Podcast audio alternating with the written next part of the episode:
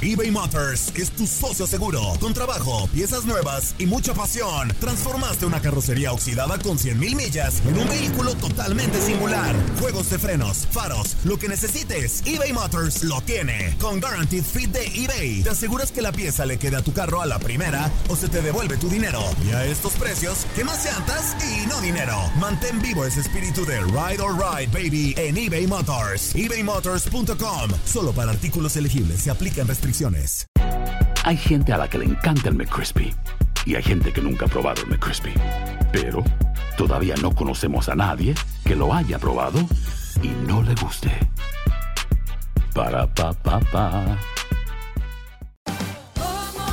Ahorra más en JCPenney, más tu oportunidad de conocer a Shaquille O'Neal. Este sábado 4 de mayo todos ganan durante la entrega de cupones de 10, 50 o hasta 100 dólares, solo en la tienda mientras duren. De 11 a.m. a 1 p.m., los miembros de JCPenney Rewards tendrán una oportunidad exclusiva de encestar para conocer a Shaq. Habla con un asociado en la tienda o visita jcp.com y conoce más sobre la jugada. JCPenney, vale la pena. Cupón válido el 4 de mayo en selección de estilos. Entrega de cupones solo en la tienda para mayores de 18 años. Boost Mobile tiene una gran oferta para que aproveches tu reembolso de impuestos al máximo y te mantengas conectado. Al cambiarte a Boost, recibe un 50% de descuento en tu primer mes de datos ilimitados. O, con un plan ilimitado de 40 dólares, llévate un Samsung Galaxy A15 5G por $39.99. Obtén los mejores teléfonos en las redes 5G más grandes del país. Con Boost Mobile, cambiarse es fácil. Solo visita boostmobile.com. Boost Mobile, sin miedo al éxito. Para clientes nuevos y solamente en línea, requiere AroPay. 50% de descuento en el primer mes requiere un plan de 25 dólares al mes. Aplican otras restricciones. Visita para detalles. Bienvenido al mágico mundo del deporte. Escucha, participa y sé parte del deporte mundial. Búscanos en Euforia o tu plataforma favorita y síguenos para que estés siempre bien informado con lo mejor de tu DN Radio.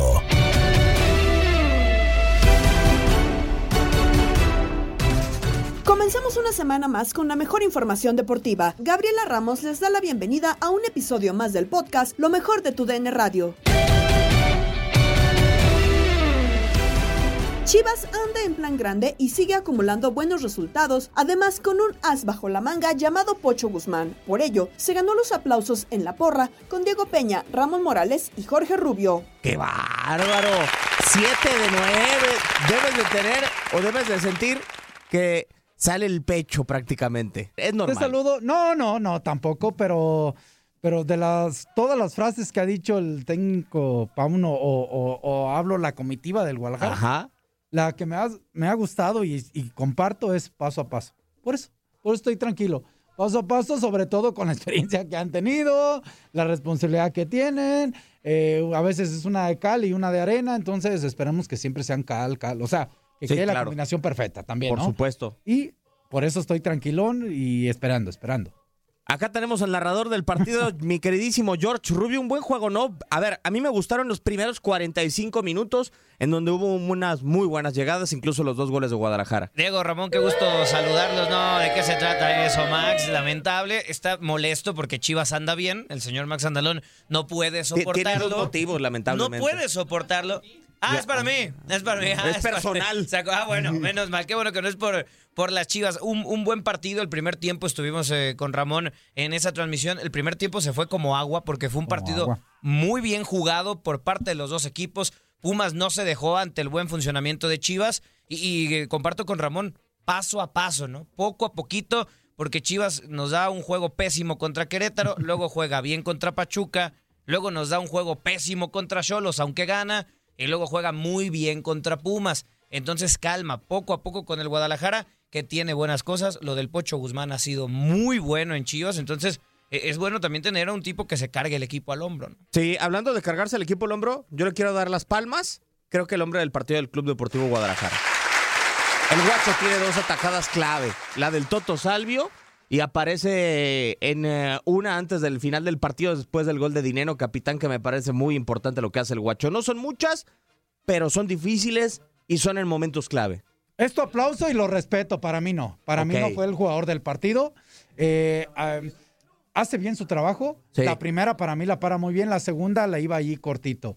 Si era de peligro, la situación de Pumas, a lo mejor yo soy muy No, está eh, bien. exigente en esa parte. Para mí, eh, como tal, el, el Guadalajara. ¿No tuvo el un jugador de partido? No, Para mí no. Para Un buen no. conjunto. No, eh, Fue un buen conjunto. Eh, el Guacho hizo lo que tenía que hacer.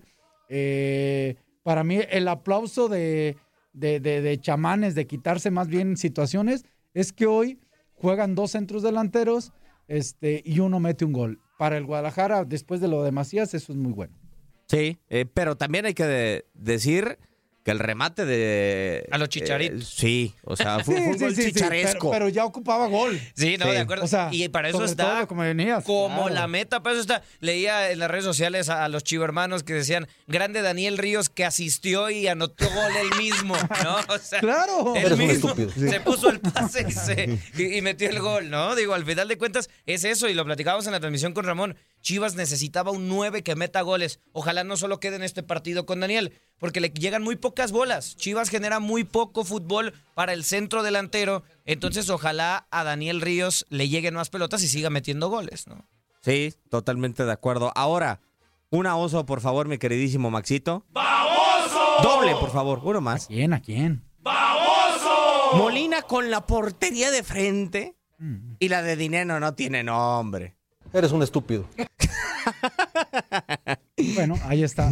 Estoy de acuerdo. Yo creo que Pumas, lo decíamos aquí con, junto con, con Rubio, que la mayor virtud, no, una de las posibilidades más grandes de Pumas para hacerle daño al Guadalajara era su pelota parada. Sí. O el juego aéreo. No tanto pelota parada, el juego aéreo.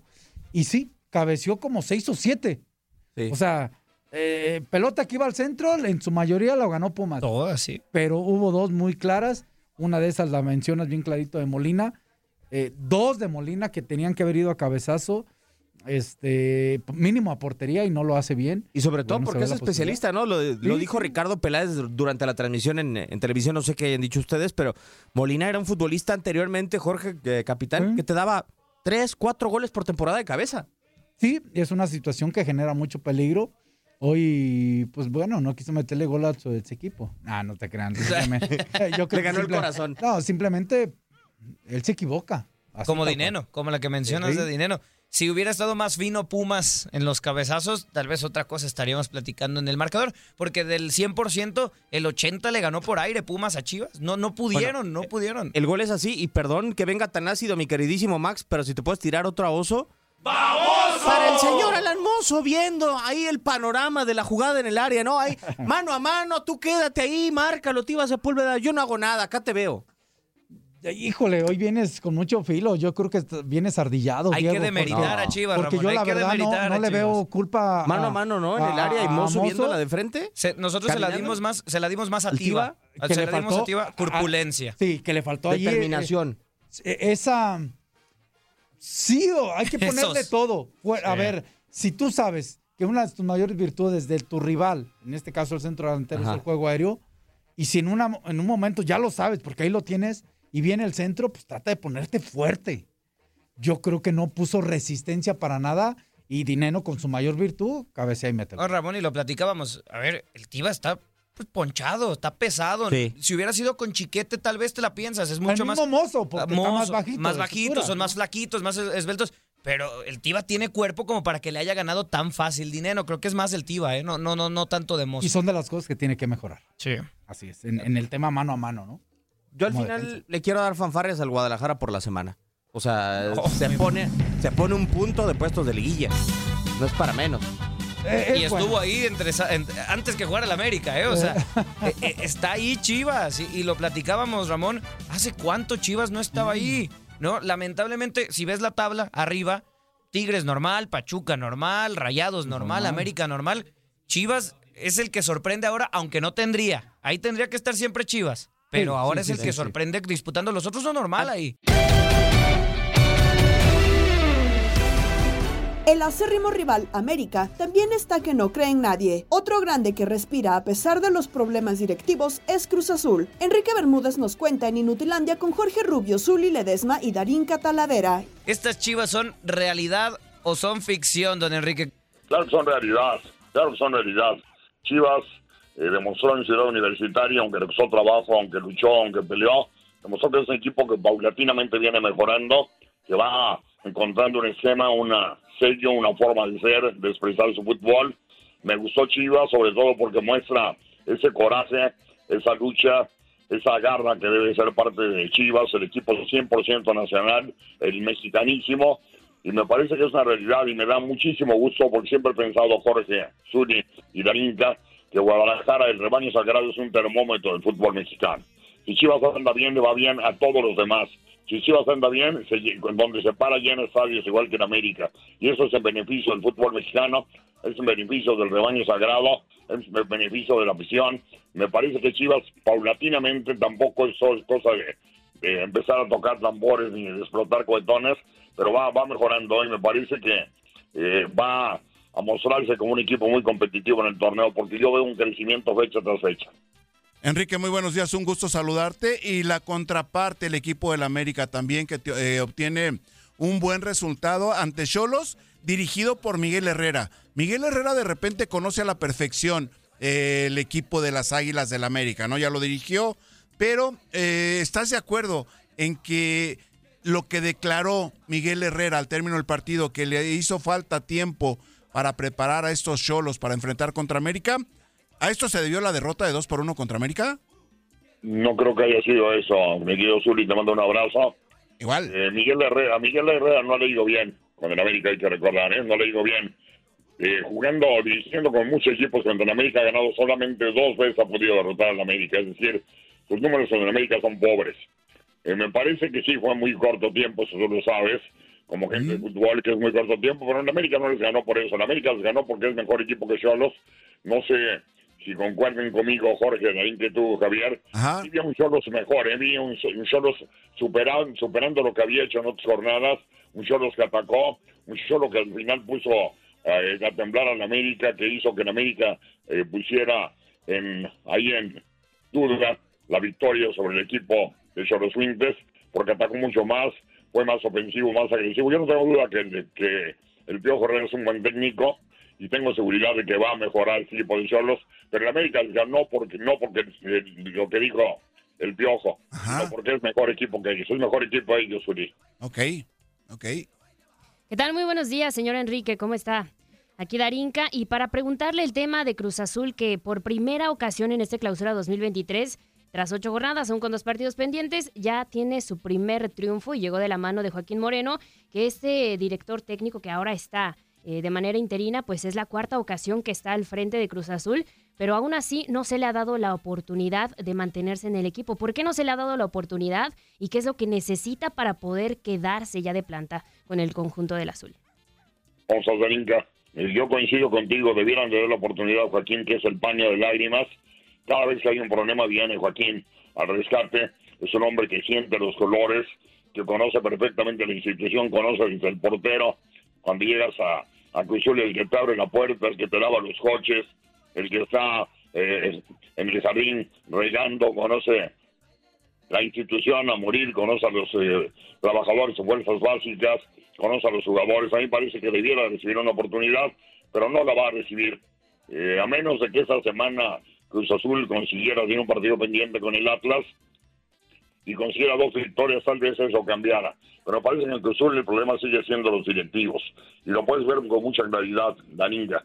Si te pones a ver los perfiles de los hombres que están buscando como directores técnicos, Hugo Sánchez, que es uno de los finalistas, el Tuca Ferretti, otro de los hombres claros ahí, el Turco Mohamed, te podrás percatar que son tres perfiles diametralmente opuestos, son muy diferentes, y eso se habla de que el señor Velázquez y la directiva de Cruzul no tienen una idea clara, nítida, de lo que pretenden, de cuál es el proyecto del equipo de Cruzul, desde el perfil de los técnicos. Si tuvieras, bueno, están perfilando a tres técnicos con similitudes estratégicas, con planteamientos parecidos, dirías, tienen una idea, pero si ves que traen al turco, que tiene una forma de expresar su fútbol, al Tuque, que es otra forma totalmente diferente, y a Hugo Sánchez, que tiene 11 años sin dirigir, te das cuenta que los señores, pues la verdad no saben ni qué es lo que quieren. Más del triunfo de las Águilas y los abucheos que el Piojo Herrera se llevó en su regreso al Coloso de Santa Úrsula, lo escuchamos al estilo locura con Pedro Antonio Flores y Tate Gómez Luna. Ayer el América venció 2 por 1 a los Cholos de Tijuana en la cancha del Estadio Azteca. América sigue, pues obviamente jugando y ganando en el Azteca, pero volvió a sufrir ¿eh? al final de los partidos. Dominio absoluto, ¿eh? La verdad, una mejor posesión, siete tiros al arco. Y Henry Martín, no solo goleador, es asistidor también. Sí, sí, sí, puso la asistencia, ¿no? Para Diego Valdés. Leo Suárez vuelve a anotar. Ahí Santos ya no lo quiso. Aunque Pedrao creo que por ahí ¿Eh? una tarjeta roja que no existe. La de Misael Domínguez. Ah, sí ve- era, güey. 23. No, Pedro, si era roja para ti. ¿Cómo levanta la, la, la pierna? ¿Levanta la pata? O Sí, sea, no pero tiene esas llegadas vemos siempre, Pedro. Sí, pero hasta que no truenen a uno, entonces sí. O sea, Pero es que ahí... no, no tenía riesgo de tronarlo, ese es el asunto. Le, le dio al short y en el short pues sí se lo llevó, pero no es como que, ay, lo plantó y casi se rompe Diego Valdés. Yo creo que fue un tanto rigorista, era el cantante guerrero y 23 segundos. Es la tercera tarjeta roja más rápida del eh, fútbol mexicano. Me recuerdo una de Burbano eh, y ahora a Misael Domínguez creo que le beneficia. Iban perdiendo en ese momento 2 a 0, viene el gol de Tijuana y ya no le alcanza. Ganan te- tercer partido consecutivo el América Pedrao y bueno, segunda derrota al hilo de- del Piojo Herrera. ¿Qué dijo el Tano Ortiz? Vamos a escuchar, ¿no? Habla de cerrar los partidos, aunque ya escucharemos al Piojo que estaba encabritado otra vez, pero bueno. Técnico del América. Ahí lo vamos a escuchar. A continuación. Como verán, nosotros siempre vamos para adelante, siempre. Situaciones que arriesgamos, arriesgo, me gusta ir para adelante y, vuelvo a insistir, el rival tiene posibilidades, es así. Me gusta vivir de la manera de sufrir, no, a nadie. Nos está costando cerrar eh, los partidos en casa o visitante, puede ser, sí. No hay, no hay problema en reconocer, hay que trabajar, más teniendo un hombre más. Hay que saber cuándo matar y cuándo no, ofensivamente. Y no a la desesperación. A la desesperación lleva a querer ver huecos enseguida y después vienen las contras. Todos los partidos son diferentes, esa es la verdad y la realidad. Hay momentos donde nosotros tenemos que tener la tranquilidad y la paciencia para poder finalizar un partido o la inquietud de poder seguir buscando para poder abrir un partido. Entonces, a, diversas formas de verse el partido en el minuto que nosotros consideramos, los chicos también entendieron que era una semana clave para, para estar ahí arriba donde siempre tiene que estar el club. Y, nada, a descansar el día de mañana y saben que el martes tiene que volver para, para volver a entrenar y tener un partido dificilísimo el sábado. Eh, no, no, no, no soy de diferenciar de defensa o ofensiva, no. Acá defendemos todo, atacamos todo, esa, esa es la verdad. Quizás defensivamente no, no estamos como queremos, pero ofensivamente sí estamos como queremos. Entonces el equipo defiende y ataca siempre lo mismo, no hay, no hay diferencia en ese sentido. Eh, vamos a darle mérito al rival también. ¿Por qué tanto enfoque en la defensiva? Sí, el rival juega, crea situaciones. Nosotros tenemos que seguir trabajando para que no vuelvan a suceder, que nos vuelvan a convertir, pero el rival también juega. Ah, que bien eh, cierra esa canción del himno de las águilas, Pedro. Y algo raro es que la afición americanista abuchó al Piojo Herrera, el técnico más ganador en la historia del club. ¿Cómo hacen eso, hombre? Y esto opinó precisamente el Tan Ortiz. No sé, Pedro, antes de escucharlo, ¿está bien abuchar al Piojo? O, pues es que yo creo que son malagradecidos, ¿no? Los aficionados no, del no. América. Si, si una etapa anduvo con glorias y con triunfos, y no, fue la etapa del Piojo Herrera con el América, no manchen, hombre. Pero yo, yo veo y creo que es algo habitual en la carrera del Piojo de que no cae bien, Pedro, ni siquiera en el equipo al que dirige a la afición. Pero bueno, son algunos. Yo creo que algunos otros sí están eh, satisfechos y agradecidos con lo hecho con eh, el América por Miguel Herrera. Y esto dijo el Tan Ortiz acerca de los abucheos a Miguel. La pregunta, muy bien, me con eso. Después lo que suceda a él en su vida o en particular en este club, Miguel es un excelente entrenador, ganador. Te lo dedico. Bueno, ahí están las palabras. Espero que hayas alcanzado a escuchar. Eh, más o menos, pero eh, pues, el Tano, ¿qué dice de los abucheos? Pues, ¿qué puede andar hablando? El que sí habló, pues fue el Piojo Herrera, ¿no? Al final del partido, y no, pues ya, yo no quiero hablar del arbitraje, cabrón. Es que, es que siempre, siempre que hablo, siempre me ponen cosas del ¿En arbitraje, güey. O sea, serio, Mitsuli. O sea, imagínate, cabrón, ser otra vez me expulsan, cabrón. Y pues, ah, no, pues así no se puede, güey. ¿Qué dijo? ¿Qué dijo el Piojo? A ver. No quiero que me aplaudan, quiero que me aplaude la afición de Cholos ahora. Hoy vengo representando otra, otra afición, otro, otro escudo. Voy con todo. Ellos están haciendo su papel. Siempre habrá un gran cariño y respeto por mí, por la afición del América, porque me dieron todo. ¿En serio? Fue una institución que me hizo crecer muchísimo, pero hoy respeto muchísimo a la de Cholos.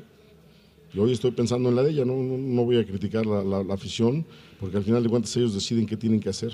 No me Calificado con, les- con la gran esperanza de pasar el repechaje, porque vamos a calificar entre los primeros ocho, porque estoy seguro que este equipo dándose, brindándose como se brindó el, de hoy- el día de hoy, podemos conseguir algo muy importante y calificar entre los primeros ocho. Después iremos a buscar el repechaje, ¿no? Y si lo pasamos, vamos a ser un equipo de mucho cuidado. Los regios tampoco quedan fuera y así lo analizó Gabo Sainz con Raúl Guzmán en Misión Fútbol. mitad, casi, bueno, podemos decir que la mitad del campeonato. Y, y por ahora, pues bueno, los equipos regios, eh, América, Pachuca, el Guadalajara y está quinto. Eh, para ti, ¿quiénes van a terminar en, en- en los, las cuatro plazas para entrar directo a la liguilla?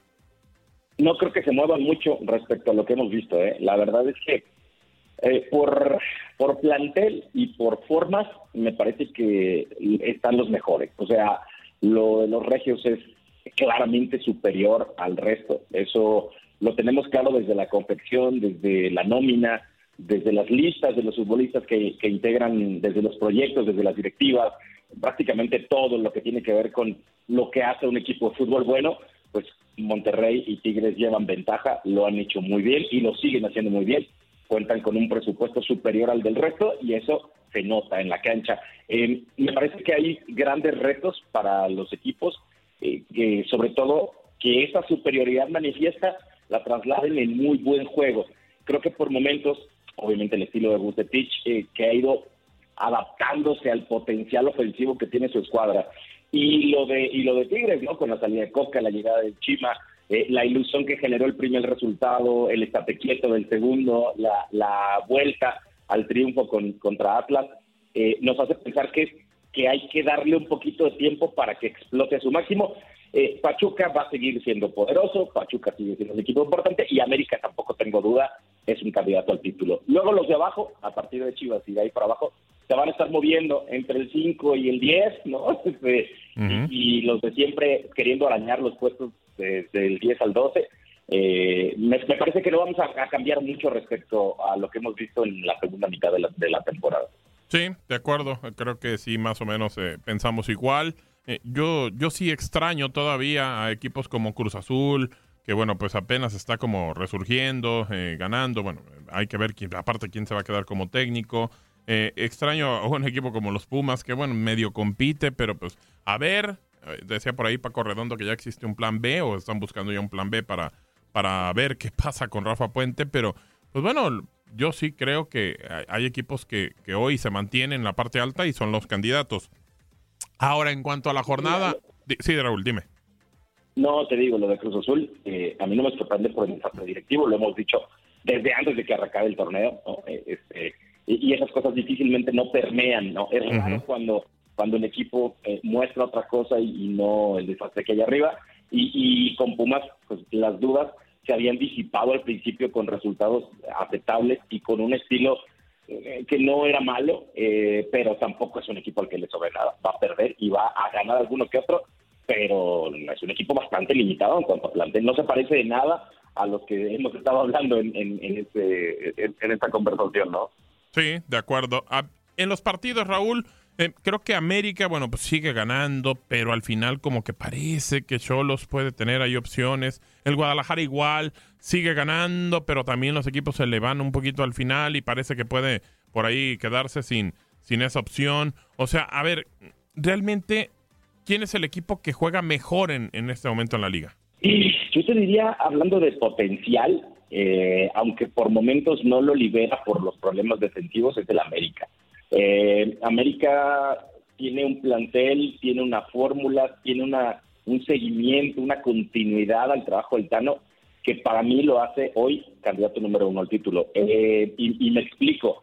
Cuando corriges en la parte de abajo, hemos visto muchos errores en, en jugadas a balón parado a lo largo del torneo, que son corregibles, que, que no son problemas ni de esquema, ni de, eh, ni de confección de plantel, ¿no? Tiene, tiene un plantel vasto que hace falta que, que se entiendan que si Chava Reyes o que si Emilio Lara pueden tener un par de malos partidos, o Israel se termina de adaptar, o eliges a Cáceres por encima de, de Araujo, todo ese tipo de cosas eh, se pueden ajustar, pero el potencial que tiene el equipo en la media cancha y ofensivamente hablando, lo sobrado que está cuando vuelva a pendejas de la lesión, cuando tienes a, Suárez ya metido en, la inercia del equipo, al cabecita y si no es Brian, y tienes a Henry como está jugando, y tienes a Diego Valdés, y tienes a Fidalgo, está sobrado el equipo. Para mí hoy eh, es uno de los claros favoritos. Y de, y de Monterrey, pues lo mismo que te decía, ¿no? Cuando se libera la bestia, cuando ves a tipos como Aguirre, como Berterame, como Funes Mori, eh, el Ponchito como está jugando, pues eso hace diferencia. El resto, y tocaste el tema Chivas y tocaste algunos otros, sufren para ganar. Puedes ser muy combativo y muy competitivo y puedes eh, ponerle todo el alma del mundo para sacar resultados. Y está bien, de eso se trata el fútbol, no todos pueden ser equipos estelares o llenos de figuras, pero ninguno como los tres que mencioné, y ahí pongo otra vez a América por encima, y después a Monterrey y después a Tigres, eh, tienen esa capacidad, pues simplemente de mejores futbolistas para hacerlo más, más, más digerible, ¿no? Estás escuchando el podcast de lo mejor de tu DN Radio, con toda la información del mundo de los deportes. No te vayas, ya regresamos. Tu DN Radio, también en podcast. Vivimos tu pasión.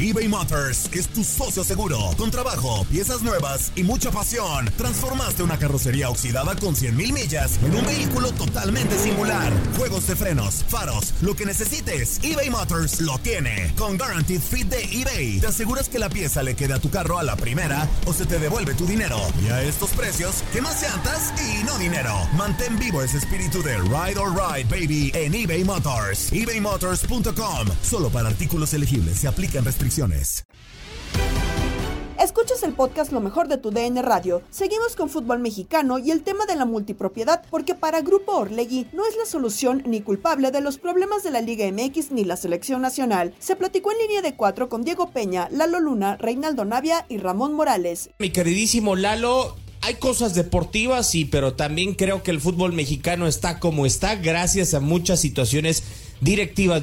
Final de cuentas, Dieguiño, eh, sí puede ser eh, el resultado de tu selección nacional parte de la toma de decisiones o parte de la actual situación de tu propia liga. Yo creo que, que sí, no en todo el porcentaje, porque también ahí se tienen que adherir a las decisiones eh, directivas, ¿no? En donde en este caso Grupo Orlegui ha venido promoviendo en los últimos años, como fue el no ascenso, eh, en donde prácticamente la competitividad de los equipos buscando la oportunidad de llegar al máximo circuito les fue cortado de, tajo y muchas situaciones más.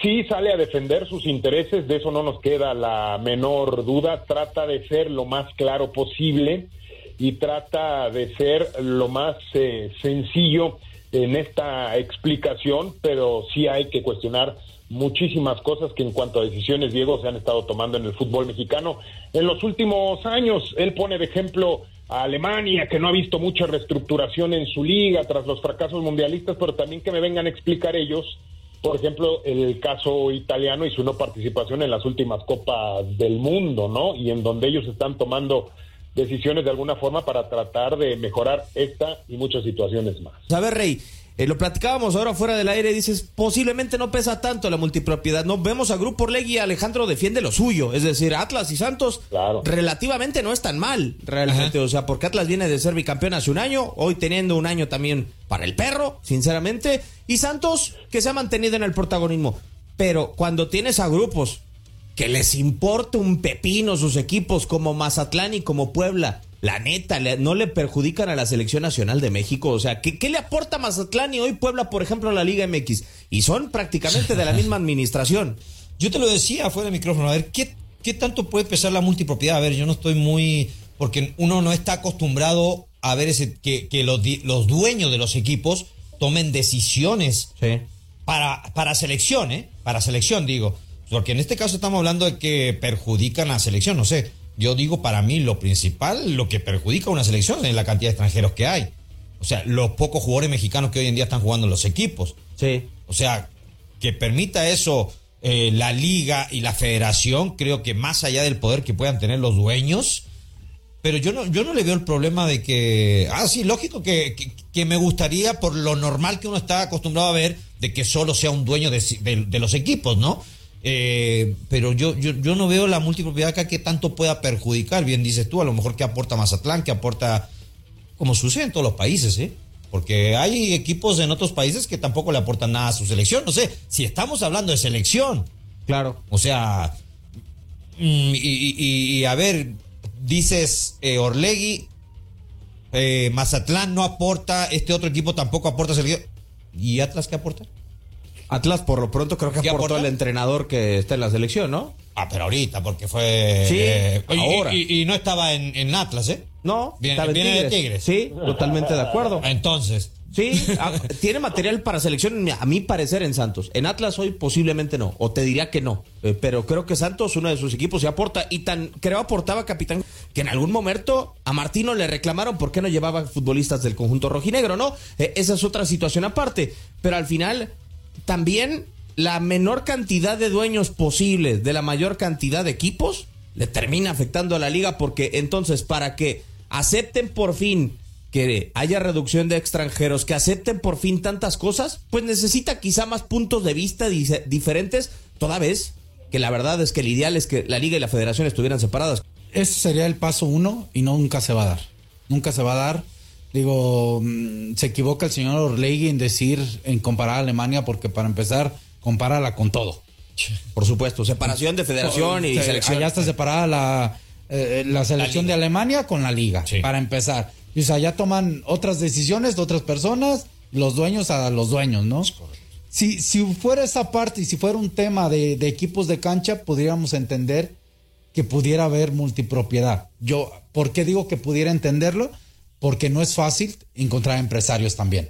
O sea, no es, no es fácil, ¿eh? O sea, eh, y, y- y de repente hay que saber en qué país vivimos y, y- quiénes pueden meter ese money o quiénes lo tienen. ¿Y de dónde viene? Y de dónde viene. Entonces, hay que Porque ha entender. pasado, porque ha pasado, pasado, claro. exactamente. Entonces, Sí, estoy de acuerdo. eh, en esa parte de la multipropiedad, creo que hay que agradecerles a esas empresas que puedan tener estos equipos.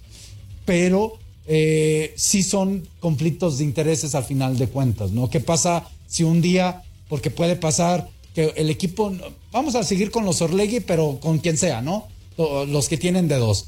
Eh, de repente eh, tienes una buena camada y estás jugando como en un momento una competición alterna. Libertadores, que primero Dios que regrese. Y tus equipos son seis jugadores de un lado y cuatro del otro, de los dos que tienes. Y estás peleando también el campeonato. ¿Qué va a pasar? Allí va a haber total apoyo a la selección, no va a haber, va a haber un conflicto, llévate a estos de mi equipo, a los otros no, se enfrentan entre ellos. Son muchas situaciones que lo hubiera, bueno, ahí está. Entonces, ¿cómo eliminas eso? Pues no teniendo multipropiedad. Ese es el problema, Ramón, compañeros, que la toma de decisiones que se da en ese ámbito de la multipropiedad no es para una mejora en conjunto, por ejemplo, de la liga, es para la mejora de los equipos que yo tengo, de los equipos que yo represento, de los equipos que yo les invierto.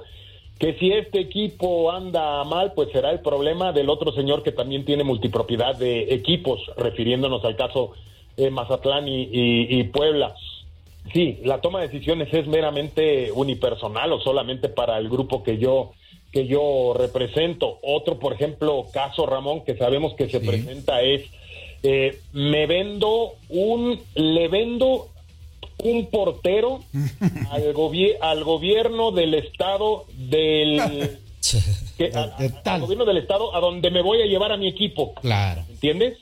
O sea, yo tengo dos, dos equipos y tengo un portero en un equipo y se lo voy a vender al gobierno en 5 millones de dólares para que me lo dé a mi equipo que me voy a llevar a mi nuevo estadio. Son cosas que no pueden pasar ya en nuestro fútbol. Hay, hay de repente un nivel de, de total descaro que cuando luego salen a declarar los propios directivos dices, bueno, eh, ¿cómo puedes salir a decir eso cuando tú mismo eres parte de ese tipo de situaciones que nada ayudan al fútbol nuestro, ¿no? En otros deportes, el boxeo recuerda la pelea de Julio César Chávez en el Estadio Azteca a 30 años de distancia. Además, fin de semana de All-Star Game en la NBA que nos presenta Tate Gómez Luna en Contacto Deportivo. 30 años desde aquel sábado 20 de febrero de 1993, eh, más de 136 mil personas, según cifras de Don King, llenaron el estadio Azteca. Y para seguir platicando de este recuerdo, saludamos en eh, Contacto Deportivo a nuestro compañero Iñaki Arzate. Iñaki, ¿cómo estás? Gusto saludarte. Se termina por cumplir 30 años de uno de los eventos más eh, importantes, eh, no solamente la carrera de Julio César Chávez, sino también eh, dentro de toda la carrera del boxeo mexicano. ¿Cómo estás, Iñaki? Gusto saludarte. Bienvenido a Contacto Deportivo. Pues este recuerdo, ¿qué, ¿qué recuerdas de ese 20 de febrero de 1993, Iñaki? ¿Cómo estás? ¿Qué tal, Tate? Abrazo, abrazo, amigos de Contacto Deportivo. Sí, una pelea que en algún momento parecía que no se iba a realizar por el tema de que eh, se señalaban que Greg Hogan era uno de los peores rivales que iba a tener Julio César Chávez, pero que finalmente Don King lo vio como un tema de negocio. Recuerdo justamente solamente esos aspectos donde buscabas la forma de ver este tipo de combates, como lo señalaba Toño de Valdés, regresar a Julio César Chávez a México para verlo como un campeón mundial y en una defensa de su título superligero es lo que se recuerda. La verdad, personalmente recuerdo ese tipo de detalles donde buscabas, eh, preguntabas en algún momento en dónde podías verla, en dónde podías, eh, en dado caso, pagar, porque ya también era cuando entraba el tema del pago prevento. Oye, Iñaki, y pues históricamente esta, eh, este combate, pues a pesar de que decían que Hogan iba a ser un rival complicado, pues en el quinto round, ¿no? Me lo despachó Julio César Chávez para revalidar ese estatus de campeón superligero ante una entrada espectacular. Totalmente, que eh, de hecho los registros señalan que fueron 132 mil y que en este aspecto, pues eh, una pelea que duró solamente mm, cinco rounds, cinco rounds, porque en el tema de Julio César Chávez lo que señala, ¿no? Que en algún momento él esperaba terminar el combate antes de lo pactado o hasta en el primer episodio cuando Hogan cae a la lona, pero eran 132 mil espectadores los que estaban a la, a la espera de qué iba a hacer Julio César Chávez con el rival norteamericano, que después de la pelea de Macho Camacho, lo incitó, lo buscó, eh, intentó sacarlo de sus casillas, en algún momento lo hizo a Julio César Chávez González y después, ese 20 de febrero de 1993, pues la verdad lo pagó y quedó a deber en este caso Greg Hogan nos metemos al All-Star Weekend, lo que sucedió en el fin de semana de las estrellas en el mejor básquetbol del mundo. Y para ello le damos la bienvenida a este contacto deportivo a nuestro compañero Ramsés Sandoval. ¿Cómo viste este juego de las estrellas? Viendo algunas reacciones, incluso jugadores, eh, Jalen Brown, eh, eh, jugadores incluso que, en un momento dado hasta se pusieron un poco eh, eh, enojados por el tema de al último LeBron James quiso defender los 55 puntos de Tatum. O sea, para mí esto no es básquetbol. ¿eh? Yo estoy de acuerdo con Jalen Brown. Es un show, está bien, lo entiendo. hasta la nostalgia te pega cuando ves los, los partidos. Por ejemplo, me, me, aventé ayer por nostalgia Tatel de 2001 con Iverson, con Kobe Bryant, con con eh, Garnett, cuando te acuerdas que los jugadores utilizaban su uniforme de equipo, ¿no? Hasta esto se me hace aburridísimo, todos los jugadores de negro en la previa, todos los jugadores con, con la misma eh, casaca, ¿no? Que ya son estos colores que se vienen utilizando, el rojo, el naranjo, el, el, azul, ¿no?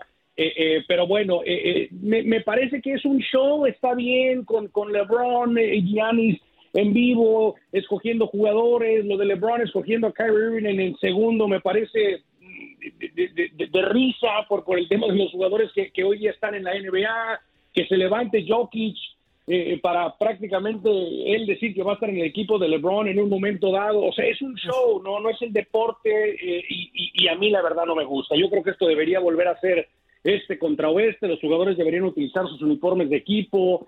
Eh, el, el Don Contest, por ejemplo, Max sin duda alguna es el que lo salva, no, no, no es igual el que, por ejemplo, Jamorant te diga, Tate, no, yo no voy a participar en, pues, pues, ¿de dónde? ¿Están firmando estos muchachos los contratos así? Porque es lo único que yo puedo pensar, o sea, yo firmo mi contrato multimillonario con una cláusula que dice, yo no voy a participar en el concurso de clavadas porque no me da la gana.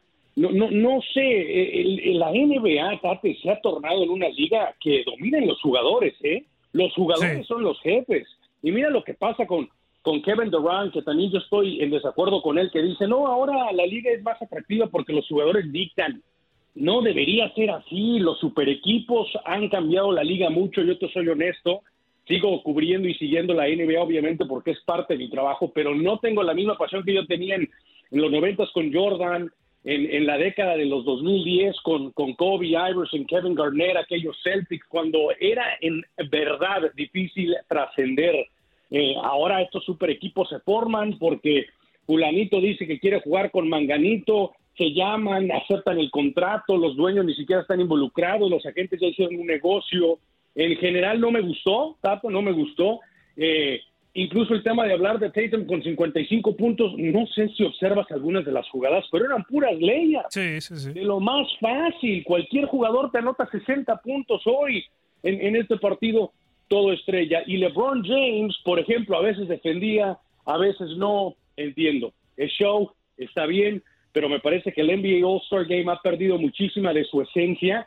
Y vaya, tate que muchos salieron a comentarlo ayer en, medios y llama atención que un jugador que lo jugó como Jalen Brown lo comentó y lo dijo. No sé si se le tiene que agregar algo, un sazón, tiene que eh, eh, eh, tiene que contar por algo el partido. ¿Te acuerdas cuando en grandes ligas el que ganaba tenía la habilidad de, de del home field advantage en la serie mundial? Imagínate en eso, en la MLS se ha, hablado de que el que gane no eh, tenga la, la, posibilidad de cerrar en casa si, si llega a la final, independientemente de ser o no el mejor. Es una idea que me gusta también.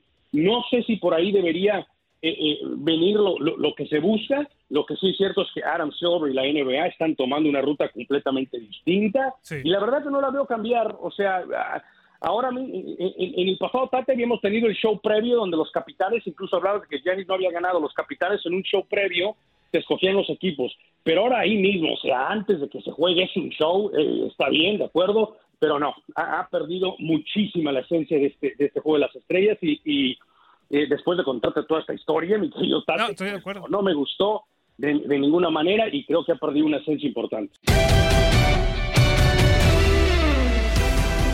Más del mejor básquetbol del mundo y la temporada en marcha, nos platica Memo Schutz en el vestidor con Jorge Rubio y Max Andalón. Brooklyn es el que se podía haber metido anteriormente, pero bueno, pues ya sabemos que ya, ya no tienen a Kevin Durant, ya no tienen a Kyrie Irving, y los dos curiosamente se fueron al oeste. Y en el oeste es donde te digo que ahí sí está abierto, son un trabuco todos.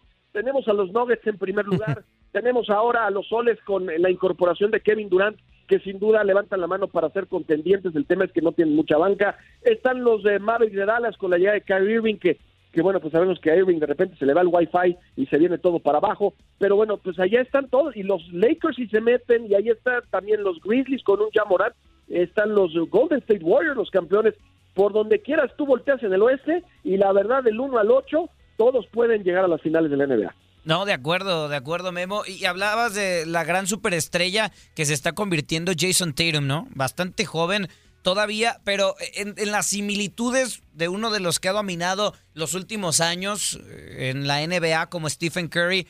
A ver, el año pasado en el All-Star Game se lleva por primera vez el, ya renombrado trofeo Kobe Bryant, ¿no? Anotando los 50 puntos y ahora ya con el récord que platicamos de Jason Tatum. Pero también el año pasado Stephen Curry se llevó el, el trofeo Larry O'Brien. ¿Crees que suceda? O sea, ya nos dices, a ver, son los favoritos los Celtics, pero ¿crees que suceda? Ya lleva la mano Jason Tatum y bueno, no es cosa fácil de pronto estar igualando a Stephen Curry en cuanto a los números y récords, ¿no? Sí, sí, sí, extraordinarios jugadores. Eh, yo veo más por el, los jugadores que tienen a su alrededor. Creo que los, los Celtics les falta algo todavía. Eh, todo todo va de la mano de Tatum y lo que hace Jalen Brown. Esos dos son los importantes. El, el tema de Marcus Smart, que ya se dieron cuenta que es como el pegamento que mantiene todo a todo, todo unido, pero yo a los Celtics todavía creo que les falta algo en los playoffs. Siempre se quedan cortos por una u otra situación. Yo creo que esa va a ser la, eh, va, va, a seguir siendo la, la, constante, porque sí, sabemos que Tatum es la superestrella, pero Jalen Brown realmente está a ese nivel, o sea, es realmente lo mismo que un Joel Embiid o un James Harden, o lo que está haciendo un Drew Holiday, Chris Middleton y Giannis, es decir, a mí todavía no me convence eh, Jalen Brown como esa segunda superestrella y sobre todo por lo que tiene alrededor Jason Tatum, que cuando se enfrentan a jugadores que sí son superestrellas, digamos, que sí son, digamos, están entre los 20 mejores jugadores de la NBA, hijo, creo que, creo que les cuesta, creo que les cuesta. Y si en este año los Celtics no, no llegan a las finales de la NBA, creo, porque ya se ha venido hablando, inclusive la campaña pasada, de que pudieran inclusive haber cambiado a Jalen Brown, de que pudiera haber una reconstrucción por ahí, tratar de ayudarle a Jason Tatum para pues porque si no las superestrellas se cansan. Digo, sabemos que Boston es, es una franquicia, la más ganadora de todos los tiempos, ¿no? Junto con los Lakers, una franquicia es una ciudad eh, que, que obviamente llama la atención, pero se cansan las superestrellas y ya sabemos que hoy en día está de moda pues hacer super equipos, ¿no? Irte a donde puedas ganar un título y si para Tatum en las próximas campañas de este la, la que sigue no ve claro, yo creo que podría venir un cambio muy importante en Boston. De acuerdo, Memo. La última para agradecerte estos eh, minutos acá en el vestidor. Eh, en la noticia, bueno, en una de las noticias del día, eh, el caso Russell Westbrook, ¿no? que deja a los Lakers, pero firmará con Los Ángeles Clippers, porque cuando ya lo había canjeado el Utah Jazz, dijo, no, no, no, ¿sabes qué? Yo no quiero ir a Utah, voy a comprar mi contrato y me quedo en el conjunto angelino, en el otro de la ciudad, ¿no? En Los Ángeles Clippers, que al final de cuentas compró el contrato por 47 millones de dólares y lo que dijo Jeff Schwartz, su, su agente, bueno, esto pues para que siga viviendo en Los, en Los Ángeles. ¿Cómo ves el, el caso de, de Russell Westbrook y esta opción pues de comprar su contrato para vivir pues en su comodidad, ¿no? Bueno, pues ya no tiene necesidad. O sea, él fue el, el, primero que firmó un contrato, los famosos supercontratos, ¿no? Cuando vino esta inyección eh, de miles y millones de billetes verdes a la NBA con los contratos televisivos. Él fue el primero que hizo esa extensión de más de 200 y cacho millones de dólares con Oklahoma City Thunder. Ahora, el tema es, sabemos que Westbrook es, digo, querido por sus compañeros, sabemos que es eh, alguien que, que llena las estadísticas, pero realmente ha habido una situación muy curiosa desde que firmó esa extensión de contrato con el Oklahoma City Thunder. En cada campaña ha jugado con un equipo distinto. Algo está pasando con Russell Westbrook que no cuaja, ni con Oklahoma, ni con los Rockets, ni con los Lakers, ni con quien tú me digas. Si ha estado brincando de un lado para otro, este va a ser uno más. Yo creo que es la última gran oportunidad también para Russell Westbrook de ganar el título, porque está con Paul George, porque está también con, con alguien como Kawhi Leonard, y, yo creo que los Clippers, pues ahí, ahí está otro equipo, otro equipo que si bien tienen superestrellas, también hemos visto con el paso de los años que eso no es garantía de ganar el título. Pues piensen lo de Brooklyn nada más. El experimento de Brooklyn con Harden, con Durant y con Irving simplemente no funcionó. Entonces la química es algo que, que pues no se gana de un día para otro. Sí está el talento, la química no, pero los Lakers, es otro, eh, los Clippers es otro equipo que ya levanta la mano. Ya decíamos que del 1 al 8, por donde veas el oeste, el oeste realmente es de loco este. No veo claro quién pueda llegar eh, llegar a, a, las finales, porque también hablas de los Nuggets y de Jokic, que podría ganar su tercer MVP consecutivo, lo cual es una locura, pero pues los Nuggets también en, los playoffs se vienen para abajo. Entonces luego ves, ves al equipo de, de, Phoenix, que ahora trajeron a Durant, pues sí, tienen una quinteta extraordinaria, pero pues ¿quién tiene en la banca? Si se lesiona Chris Paul o alguien. Y así puedes ir pasando por cada equipo y tienen un interrogante, pero también los ves en papel y van a ser, yo creo, los mejores playoffs de muchos años, sobre todo en la conferencia este nos van a dar un gran espectáculo, incluyendo el play-in, ¿eh? El play-in va a ser la locura, porque creo que por ahí pueden estar los Lakers. La selección mexicana que asistirá al Clásico Mundial nos presentó un uniforme. Más detalles al respecto con Luis Quiñones y Alberto Ferreiro en Desde el Diamante. Hoy se dio a conocer ya el uniforme del equipo mexicano para este Clásico Mundial de béisbol. Y bueno, ya mencionábamos tres uniformes para darle una medida a la gente. La marca que llevarán los mexicanos es la marca New Era, la marca que desde hace muchos años confecciona las gorras que se utilizan en grandes ligas, pero que también ha incursionado también en lo que es la confección, la fabricación de los uniformes completos de toda la indumentaria. Recuerdo, por ejemplo, los Charros de Jalisco campeones en el 2018 en la Liga Mexicana del Pacífico. Para el 2019 vistieron su uniforme completo con esta marca. Regresan o se respeta de alguna manera, Beto, el diseño de años anteriores en Clásico Mundial. Yo le decía la M en forma de curva, combinada las letras entre el verde y el rojo. Un uniforme completamente blanco, el de Home Club clásico, con las letras en verde y unas finas líneas, sobre todo en la zona de la solapa, de los botones, en color verde. La combinación de la gorra entre el rojo y el verde, con la M en el frente. Otro jersey de color rojo, pantalón de color gris y lo que llamó mucho la atención, Beto, fue el tercer uniforme, una opción alternativa en color blanco, pero las mangas en color azul cielo, un azul muy clarito o azul pastel, como lo llaman por ahí. La gorra también en esa tonalidad de azul muy clarito con la visera en rosado. Los nombres del equipo y los números, al igual que la M y la visera de la gorra en ese color rosa que también llamó mucho la atención Beto Ferreiro. Creo que fue lo Mm. más llamativo. A mí no me molesta ese, ese uniforme alternativo. A mí lo que me o lo que voy a extrañar, como yo decía, en ese uniforme de México, es el verde bandera que siempre ha distinguido a este país. Y no es lo mismo que te lo contemos que si usted lo ve. Ahora mismo lo acabo de poner en el Twitter, arroba el Beto Ferreiro, también lo tiene Quiñones, arroba Luis Quinones 90 bajo, arroba TUDN Radio. Fíjate, yo me quedo con el primero, con el que usted va a ver ahí a su a- en la izquierda, su mano izquierda, el blanco con las mangas en verde, las medias ahí en verde, la visera, como tú lo describías, también en, en verde, y México eh, en el medio del pecho. Es el rojo, Quiñones, el, le- la... Sí, es el una combinación. es en rojo. Es que, es que vi, ¿no? vi, vi un par de combinaciones en ese uniforme blanco.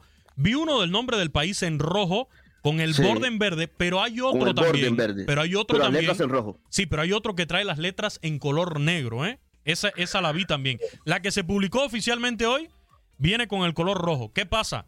Que cada equipo va a llevar sus uniformes, pero también MLB en la página del clásico, tengo entendido que está colocando en venta unas réplicas de los uniformes de Ah, cada bueno. equipo. Mira, eh, me quedo con el primero, Quiñones. Me quedo con ese, con el blanco. Eh, y número dos, el, el- la camisa roja, el del medio. Sí. Y por último, la opción de la esquina, el, Ahora. el de las mangas azulitas. Ahora fíjate, hay una, hay una, hay un dato muy interesante que lo conversábamos hoy, también lo leí en Twitter. En, con México, en el Clásico Mundial, en este grupo, está Estados Unidos, Gran Bretaña, Colombia y Canadá. De esos otros equipos que están con México, Canadá y Gran Bretaña llevan jerseys de color rojo. Por eso llama la atención que se hayan ido por ese alternativo blanco y azulito claro con rosado y que hayan desistido del verde cuando ningún otro equipo de su grupo va a llevar la camisa de color verde. Pero queremos que la gente nos diga. Quiñones, par de mensajes aquí en Twitter, ¿eh? La gente respondiendo a la foto que acabamos de poner. Dice Ángelo Bufo, el uniforme de la, de la derecha no tiene sentido. Eh, no le gusta el de la derecha. A mí también es el que menos me gusta. Marvin Soler 30 dice, a Luis le gusta el verdecito, eh, Beto. Bueno, sí, a mí también me gusta el verdecito, pero no, no está. No Eh, está. Es cierto, eh, México, uno piensa, identifica a México con el verde. Claro. Y que no esté, no, no sé, no, no sé las razones, pero yo, a mí siempre me gusta el blanco, siempre. Pero el, el verde también lo, se, se va a extrañar. Se va a ¿eh? extrañar. El tema del otro, el de blanco y azulito claro, tengo entendido, lo que se ha mencionado hasta ahora es por una estrategia de marketing de la marca. Digo, no me molesta que esté. Ahora, ¿por qué no introducen el color verde que siempre ha distinguido a estos equipos de México? No solamente en el béisbol, en cualquier deporte. En el, en, por ejemplo, en, en la selección mexicana de fútbol. A ver, para que tengan una idea, nuestra empresa, TUDN, lleva el color verde precisamente porque es el que identifica a todos los mexicanos con su selección nacional. Pero que nos llamen al 833-867-2346, nuestro teléfono en cabina. Mientras eso sucede, Beto, vamos a escuchar a Rodrigo López, el gerente general del equipo. Ya lo tuvimos de invitado acá en nuestro programa en una de nuestras emisiones, pero habló hoy también y dejó en claro cuáles son las intenciones de México. Esto fue lo que dijo en la conferencia de prensa en la cual se reveló el uniforme de los mexicanos para el Clásico Mundial. llegar a, la final. Esa es la aspiración de cada uno de los jugadores. Eh, hay jugadores de talla como Julio Urias, como Alex Verdugo, que desde luego siendo ellos pilares en, nuestros- en nuestro roster, van con esa mentalidad porque han han estado en equipos, en competencias eh, que llegan a lo máximo, ¿no? El caso también de José Urquidi, que ha estado pichando en eventos como la Serie Mundial. Para mí es muy importante la química, la conjunción que se pueda ver, la relación, la empatía que pueda tener cada uno de los jugadores con el staff, desde la gerencia hasta el bad boy. Ahí están las palabras hoy en esta conferencia de prensa de Rodrigo López, el gerente general del equipo mexicano a este clásico mundial de béisbol que reiteramos el 7 de marzo a las 11 de la noche, tiempo del este, estará arrancando con el juego entre Cuba y Holanda. Gabriela Ramos se despide y los invita a escuchar mañana otro episodio del podcast Lo mejor de tu DN Radio. Has quedado bien informado en el ámbito deportivo. Esto fue el podcast, lo mejor de tu DN Radio. Te invitamos a seguirnos, escríbenos y deja tus comentarios en nuestras redes sociales, arroba tu DN Radio, en Twitter y Facebook.